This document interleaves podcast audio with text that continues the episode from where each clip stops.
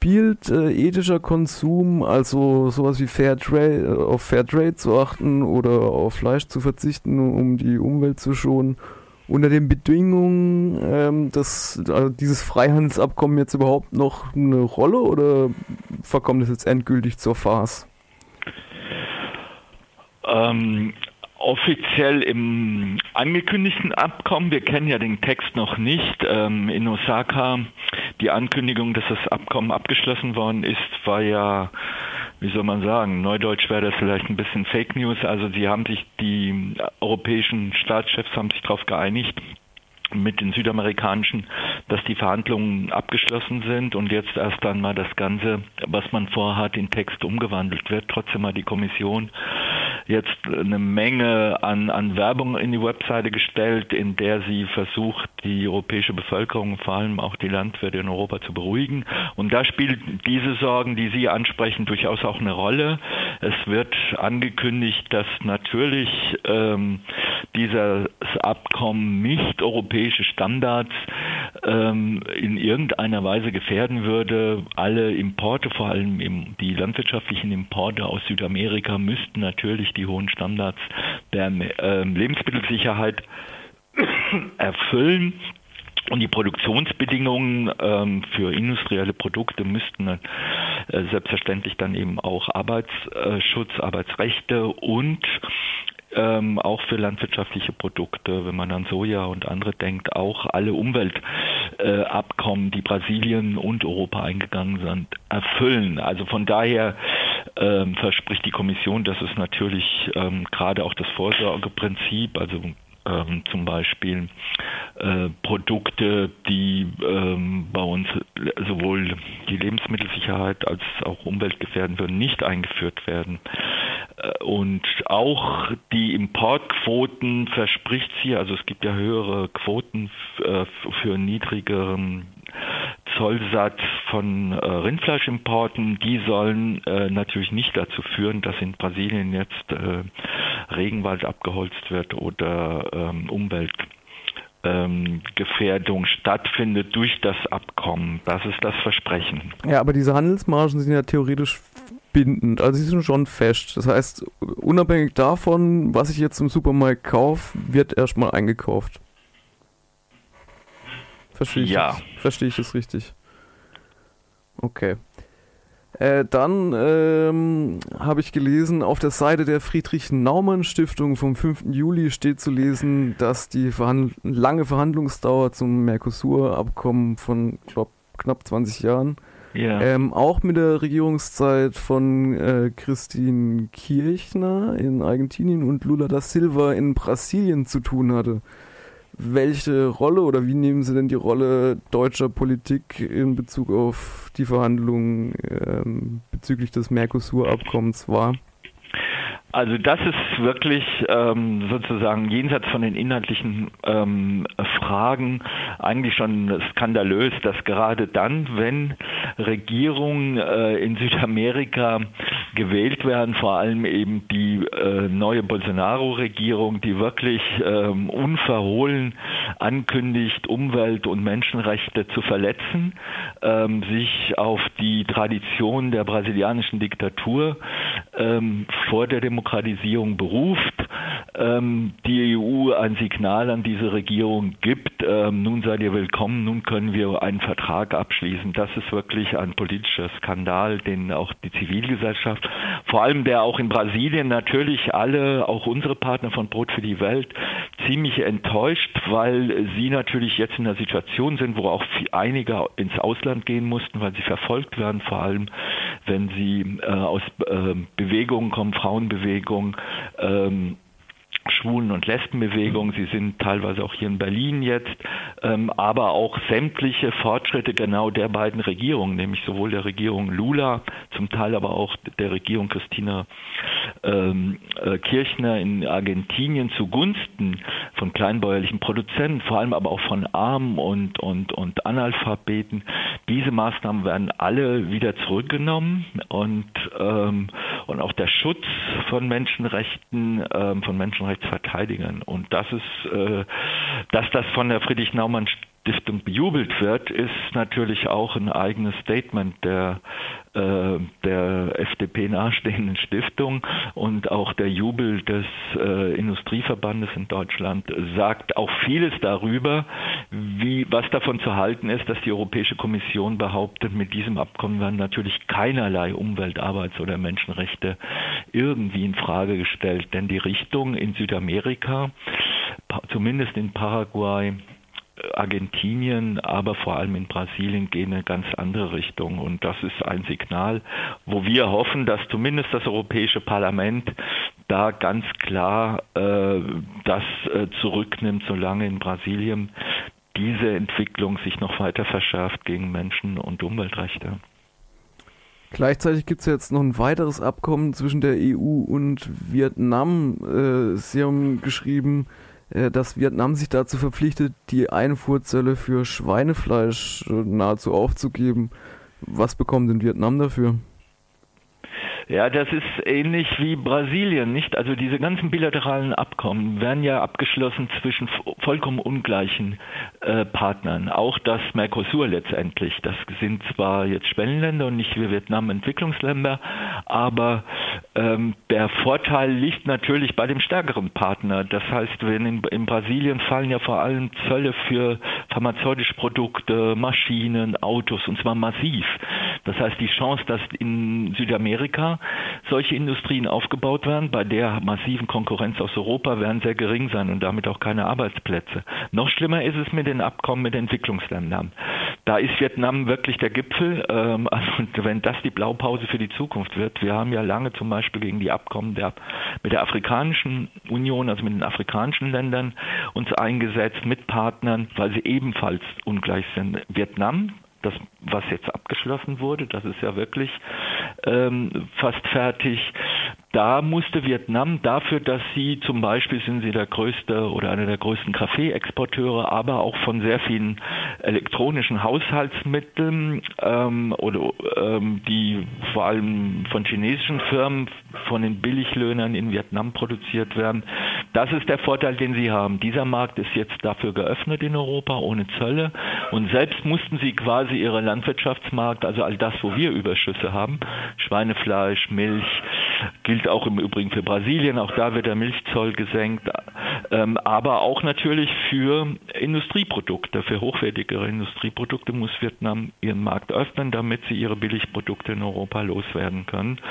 Ähm, was das für die Entwicklung bedeutet, zumal in einem Land, wo Zivilgesellschaft, Demokratie, Gewerkschaften alle äh, parteinah sind und, und nicht frei agieren können, da muss sich die EU fragen lassen, ob sie genau diese äh, schlimmen Bedingungen wieder ausnutzt äh, für ein Freihandelsabkommen. Und wenn das das Muster ist, es ist ja das erste größere mit einem Entwicklungsland, dann ähm, ist das natürlich gegen alle hehren Ziele der Europäischen Union, zum Beispiel Entwicklungsziele zu erreichen. Und, und Schweinefleisch ist nur ein Symbol, weil es sozusagen eins der, der beliebtesten und eigentlich der meisten produzierten äh, Nahrungsmittel in, in Vietnam ist und auch eben eigentlich in jedem Hof eines Kleinbauern gehört. Und wenn wir da massiv unsere billig Schweinehälften aus der Überproduktion exportieren, dann werden die Märkte massiv gestört von den Ärmsten und eben nicht von den Eliten. Jetzt haben Sie schon angesprochen, wie würden Sie jetzt denn dieses Freihandelsabkommen zusammenfassen? Wer sind denn die Gewinner aus Ihrer Sicht und wer sind denn die Verlierer? Stichwort Präferenzerosion, das Wort habe ich jetzt auch zum ersten Mal bei Ihnen gelesen. Können Sie es vielleicht kurz erklären? Ja, das ist quasi noch die indirekte Folge äh, des Mercosur-Abkommens, aber auch alle Abkommen mit Schwellen- und Industrieländern, dass nicht nur die Beteiligten davon betroffen sind, vor allem immer diejenigen, die nichts nach Europa zu verkaufen haben, nämlich diejenigen, die direkte Konkurrenten werden von billigen europäischen Produkten, vor allem in der Landwirtschaft, aber auch all die Länder, die bisher einen Vorteil davon hatten, dass die EU für die 50 ärmsten Länder zum Beispiel eine äh, Zollfreiheit, alles außer Waffen heißt das Präferenzinstrument ähm, der EU, das heißt alle Produkte, die in den ärmsten 50 Ländern, das sind vor allem afrikanische Länder, äh, produziert werden können, zollfrei nach Europa. Das gilt eben nicht für alle anderen Länder, die nicht zu den 50 Ärmsten gehören, für Schwellenländer. Das war in Brasilien zum Beispiel jetzt für äh, viele Nahrungsmittel, also Kakao, Kaffee, Orangensaft. Da musste Brasilien beim Export immer Zoll in Europa zahlen. Das fällt jetzt weg. Und damit werden sie zu direkten Konkurrenten zu den ärmsten Ländern aus Afrika, die genau wegen diesem Vorteil, dass sie keinen Zoll zahlen, ähm, überhaupt einen Markt bei uns hatten, weil sie sowieso größere, höhere Produktionskosten haben. Oder Investoren sind in die ärmsten Länder gegangen, weil sie wussten, wenn wir hier produzieren und Arbeitsplätze schaffen, dann haben wir einen Vorteil gegenüber einer Produktion zum Beispiel in Brasilien. Und das wird jetzt wegfallen, weil Brasilien jetzt denselben Zollsatz bekommt wie Burkina Faso, Burundi oder andere zum Beispiel beim Kaffee. Und damit erodiert im Prinzip das, was Europa immer sagt, die Ärmsten, denen äh, gönnen wir quasi ihre äh, Entwicklung und ihre Produktion durch eine Zollfreiheit. Wenn man sie allen gibt, ist es kein Vorteil für die wenigen, die sie bis jetzt hatten, sondern sie verlieren diesen Vorteil und damit auch den Markt und damit auch Arbeitsplätze und Produktion. Und das der Armutsbekämpfung in Afrika dient, muss die EU beantworten. Wir sehen das nicht so. Auf der anderen Seite wird natürlich auch äh, von den Befürwortern des Handelsabkommens äh, dafür gefeiert, dass es wohl immer noch, also in Zeiten des Handelskrieg, äh, in, in, Zeiten von anhal anhal anhaltenden Handelskriegen wohl immer noch möglich ist, ähm, Abko solche Abkommen zu schließen. Sehen Sie darin einen Gewinn? Entspannt sich die, ähm, die angespannte Situation zwischen, zwischen den Weltmärkten? Es ist eher umgedreht, weil ich meine, was erodiert ist ja, wofür wir uns ja einsetzen, es sind multilaterale Vereinbarungen. Ärmste oder Schwellenländer haben ja eine ganz andere Chance, den Industrieländern zu begegnen, wenn sie quasi als Block geschlossen. Und das geschieht eigentlich nur auf multilateraler Ebene, momentan eben in der WTO. Der Angriff äh, gerade der Vereinigten Staaten ist ja heuchlerisch, weil sie schützen zwar ihren Markt, zwingen aber andere ihren Markt zu öffnen, auch die ärmsten Länder. Das heißt, ähm, äh, die Lösung, dass wir Europa selber mit äh, das multilaterale System verlässt und selber Einzelabkommen abschließt, das zerstört ja noch mehr die Möglichkeit, gemeinsame Vereinbarungen zu treffen zwischen allen Ländern, die für alle gültig sind, mit den Vorteilen äh, für ärmere Länder ähm, in die Märkte der Reicheren exportieren zu können und sich trotzdem vor Billigprodukten der Reicheren zu schützen. Wenn das allgemeine Schutzmechanismen sind, die global gelten, dann äh, können einzelne Länder wie Vietnam nicht über den Tisch gezogen werden. Also die EU betreibt im Prinzip ähm, ähnlichen Weg wie Trump, indem sie sich Einzelländer heraussucht, Einzelabkommen abschließt, wie jetzt mit Mercosur, andere ausschließt und damit den Welthandel so fragmentiert in den Bedingungen, dass er eigentlich noch mehr gestört ist und, äh, und vertieft gestört wird und äh, auf multilateraler Ebene, in dem zum Beispiel die WTO ist nicht unser Lieblingskind, aber es werden zumindest alle Länder einbezogen. Schöner wäre es natürlich, wenn die WTO in das UN-System eingebunden wird, dann könnten Dinge wie Ihre Eingangsfrage, nämlich ob fairer Handel, äh, Umweltfragen, Menschenrechte im Handel eine Rolle spielen, global geklärt werden und nicht in Einzelabkommen.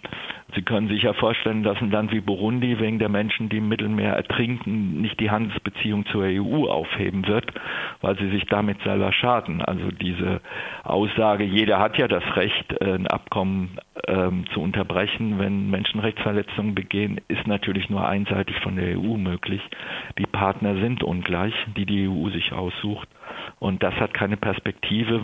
Die Welt muss zurückkehren wieder zum multilateralen System, in dem tatsächlich dann alle nur eine Stimme haben und ähm, auch als Block die Kleinen mit den Großen auch verhandeln können. Einzeln sind sie verloren und das sieht man vor allem am Vietnam-Abkommen. Jetzt ist die Zivilgesellschaft ja eigentlich gerade äh, relativ in Bewegung, auch was Themen angeht wie Umwelt. Also scheint ein wahlentscheidendes Thema gewesen zu sein oder auch ähm, äh, der Fokus aufs Mittelmeer wird ja immer, also wird ja immer stärker darauf gerichtet.